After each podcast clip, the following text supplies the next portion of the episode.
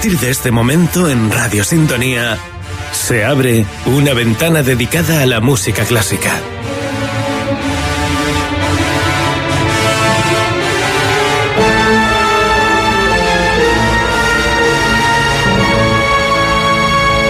Intermezzo, presentado por Álvaro Moro Lorenzo.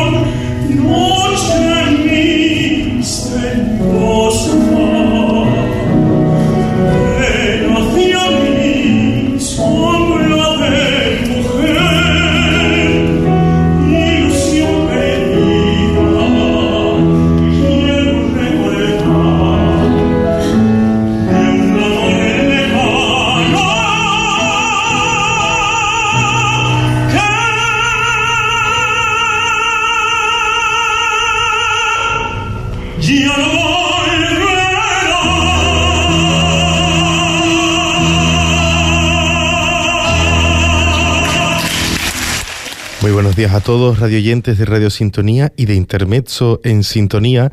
Eh, bienvenidos a otro programa más eh, dispuestos a descubrir a una de, de las futuras personalidades del panorama lírico, del panorama lírico canario.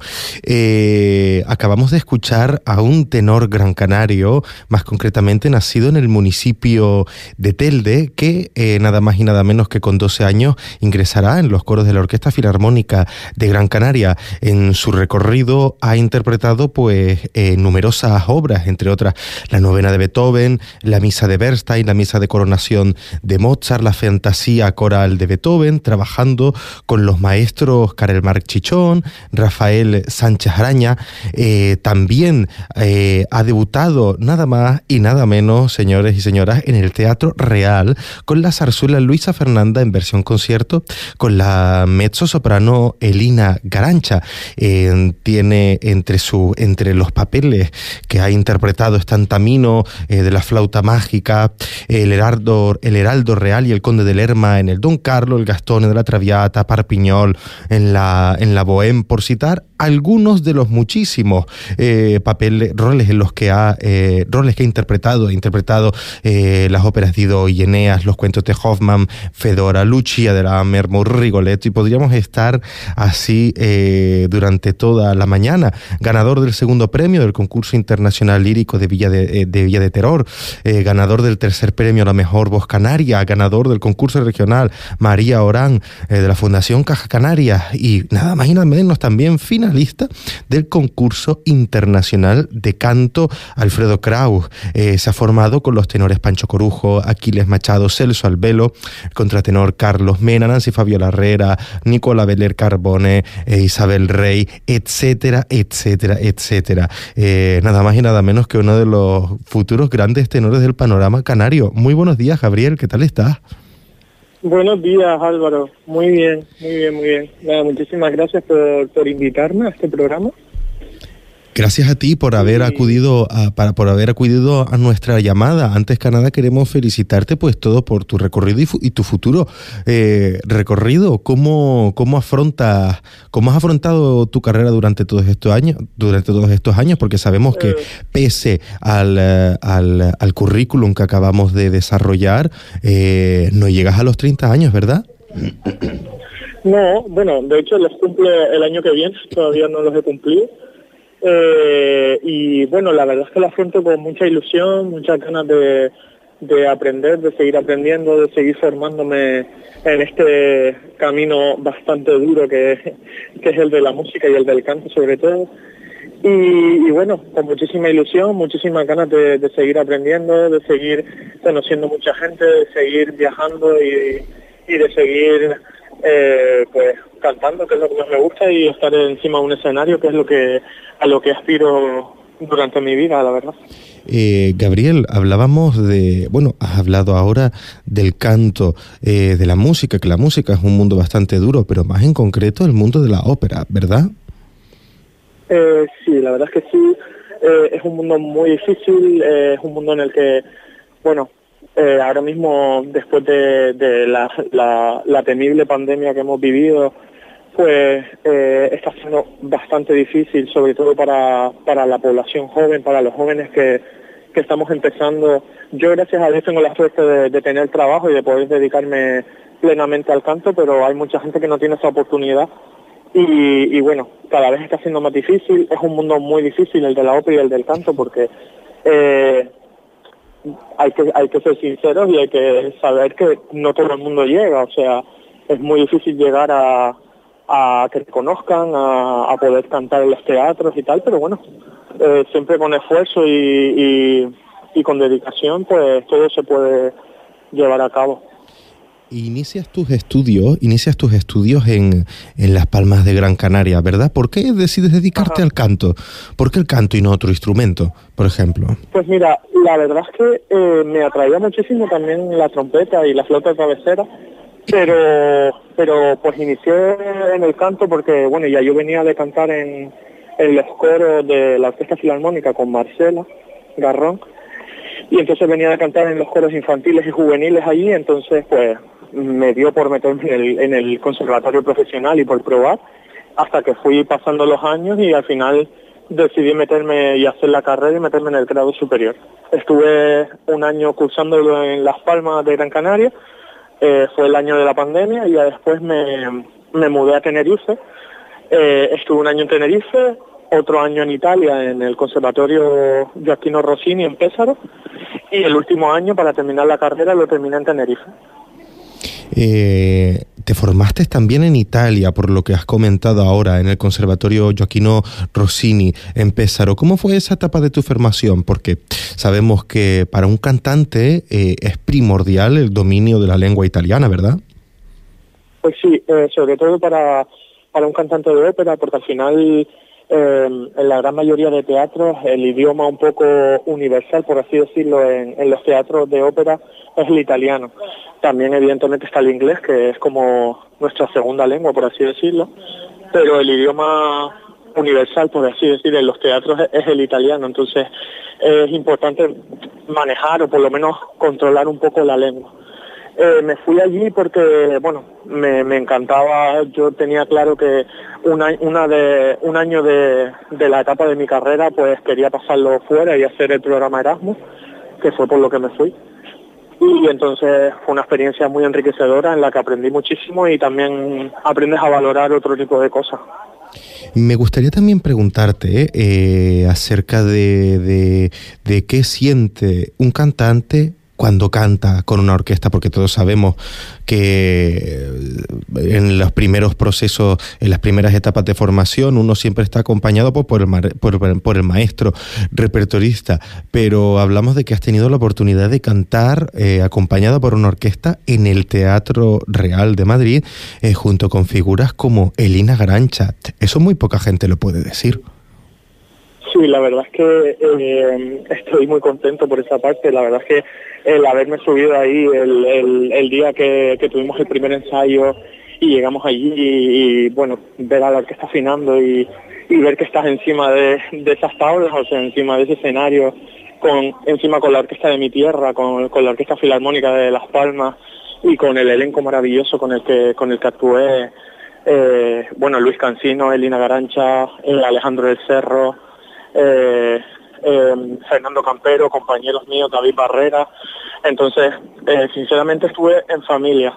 En ningún momento sentí, o sea, evidentemente siempre sientes esos nervios de, bueno, estoy debutando en el Teatro Real, pero dentro de, hubo tan buen ambiente, estábamos como en familia, estuvo muy bonito, hubo muy buen ambiente, entre los compañeros nos llevamos muy bien y la verdad es que no sentí esa cosa de, o sea, sí el nervio de estoy debutando en el Teatro Real, pero gracias a que hubo muy buen ambiente entre los compañeros, pues eh, lo supe sobrellevar mejor.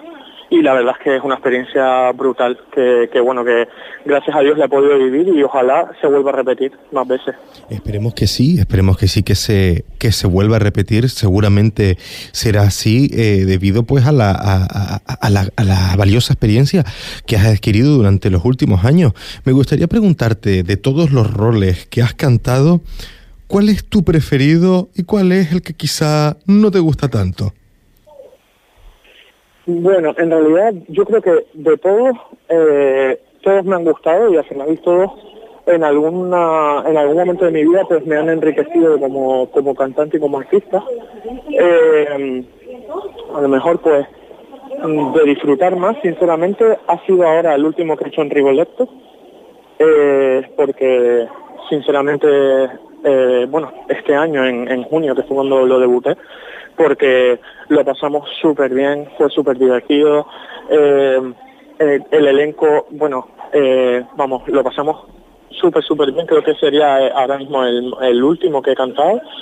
Y de los peores, pues no sabría decirte uno peor, porque al final todos, hasta el más pequeño que, que se hace, pues te enriquece como, como cantante y como artista, o sea, y aprendes. Entonces no sabría decirte el peor, pero el mejor ha sido sin duda el, último que he hecho también porque he estado dirigido por el maestro Daniel Loren, que, bueno, que es uno de los grandes maestros ahora mismo de, del mundo. Y, y también para mí es un privilegio que poder ser dirigido por él. Eh, sin duda una cuestión muy importante también la colaboración, ¿verdad?, entre director y cantante, porque si, si el director no es colaborador puede arruinar la interpretación del cantante e incluso puede parecer que el cantante no da la talla, ¿verdad, Gabriel? Eh, sí, exactamente, o sea, eso es súper importante, creo que el director juega un papel muy importante en lo que es el compendio de la ópera, no solo los cantantes, sino un buen director que te, que te escucha, que sabe mm, sabe llevarte tus respiraciones, que te pregunta cómo estás, que mm, intenta llevar el tiempo con el cantante.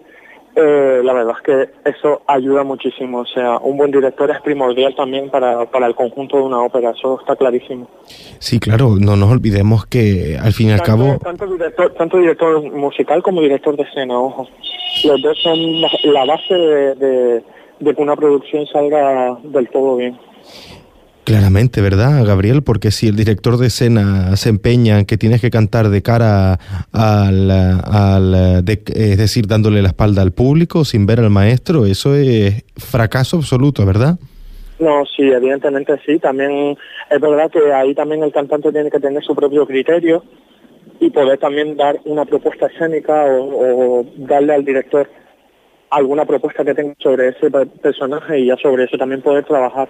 O sea, ahí parte de trabajo también lo tiene el cantante, de poder hacer alguna propuesta escénica al director y que, y que sea todo más fácil y que sea se monte una producción más, más llevadera, lo más llevadera posible.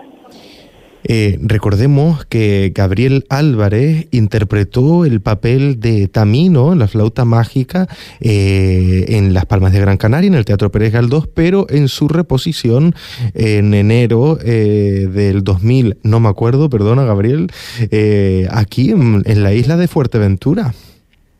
Sí, sí, la verdad es que ha sido una de las pocas veces que he cantado ahí, porque la verdad es que me, encantaría ir, que si en algún momento tengo la oportunidad iré a Fuerteventura porque me encanta. Mm, de hecho, ahora en, febrero tengo una gira por las islas, pero justamente no está dentro de Fuerteventura y me dio mucha pena porque me, encantaría ir a cantar allí. Y sí, fue la verdad una experiencia bonita en el Palacio de Congreso. Eh, también es verdad que, bueno, yo estaba pasando por una faringitis bastante grande en ese momento, pero bueno, me, por eso como que se me ha quedado un poco la espinilla de, querer volver a Fuerteventura y volver bien y, hacer un recital bonito y, hacer disfrutar al público de ahí también, que me encantaría. Esa noche, desde luego, hiciste disfrutar al, al, público, Gabriel, pero has comentado una cosa también que pues, el público en general no conoce y es que la voz, al ser un instrumento que está integrado en nuestro propio cuerpo, si tenemos algún tipo de enfermedad o incluso no tenemos un buen día psicológicamente, puede que, que la función no salga como nosotros nos hemos planteado, ¿verdad? Es uno de los eh, dificultades añadidas a la interpretación.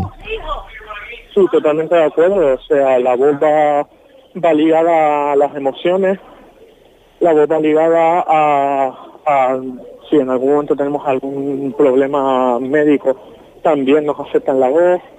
Eh, el cansancio, la fatiga vocal de, de hablar o de gritar o de un día estás triste, pues es como cuando dicen que la música es tan importante en la vida, pues sí, porque cuando por ejemplo estamos en un día malo o en un día triste, nos ponemos a escuchar música triste o música melancólica instintivamente, pero no lo hacemos porque queramos, lo hacemos porque el cuerpo nos lo pide así, pues entonces con la voz es igual, está ligada a las emociones también, entonces tenemos que tener mucho cuidado con saber gestionar nuestras emociones a la hora de, de enfrentarnos a un escenario.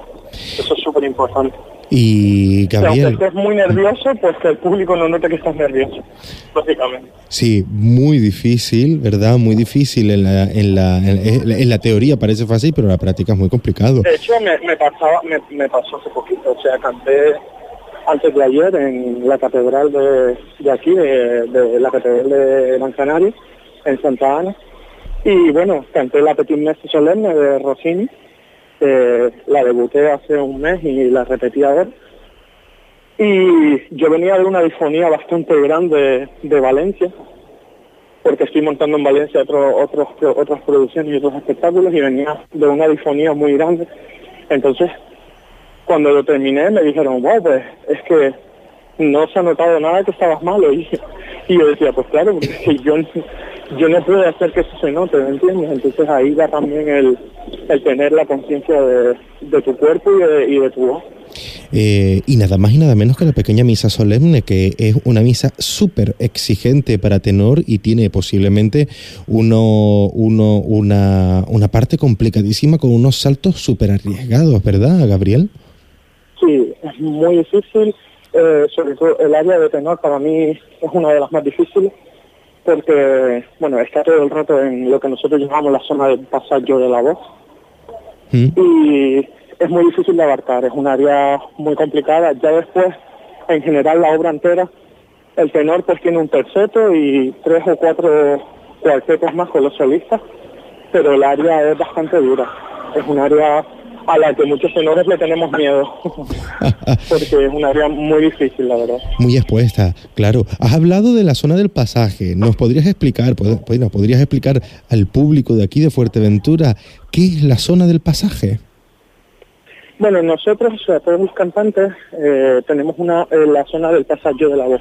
Esa zona va entre unas ciertas notas, por ejemplo, yo la tengo entre el mi, fa, sol, entre el y el fa, más o menos, entre el fa y el sol, y son notas como un poquito de, en, la, en el que la voz eh, tiene otro tipo de colocación para poder afrontar esa, o sea, es como una zona, la zona difícil, por así decirlo, de, la voz de cada uno.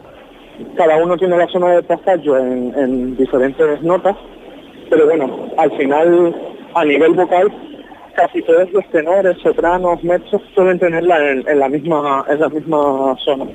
Aunque bueno, hay mucha variación porque hay muchos tipos de voces y, y voces muy diversas. Eh, Gabriel, vienes de, de Gran Canaria. Sabemos que las Islas Canarias es una tierra de voces muy importantes, ¿verdad? Sí, sí, sí, sí. O sea, yo...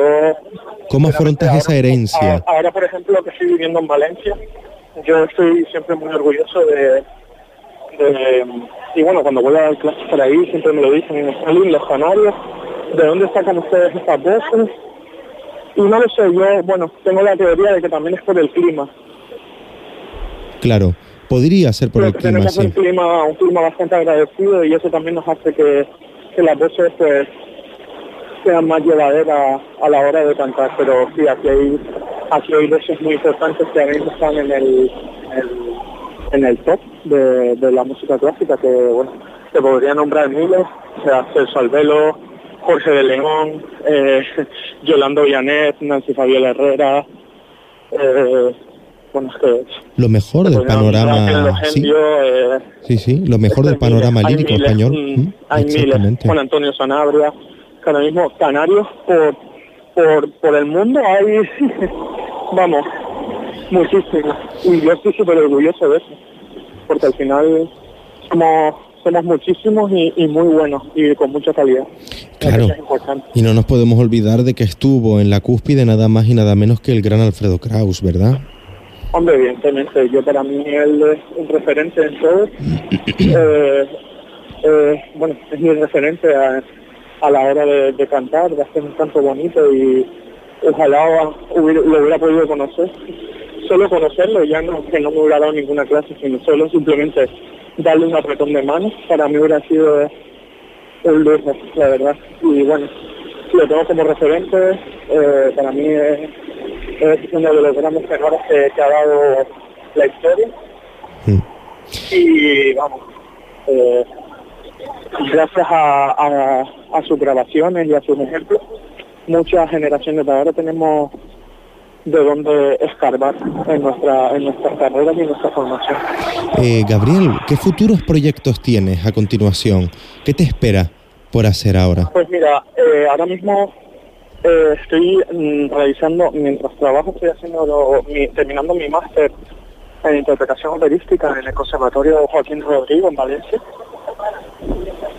Eh, y mientras tanto, pues voy terminando mis proyectos. El máster he cantado La Petit Messe, como te he dicho antes.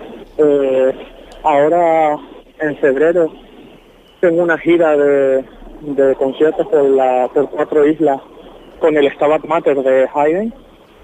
¿Mm?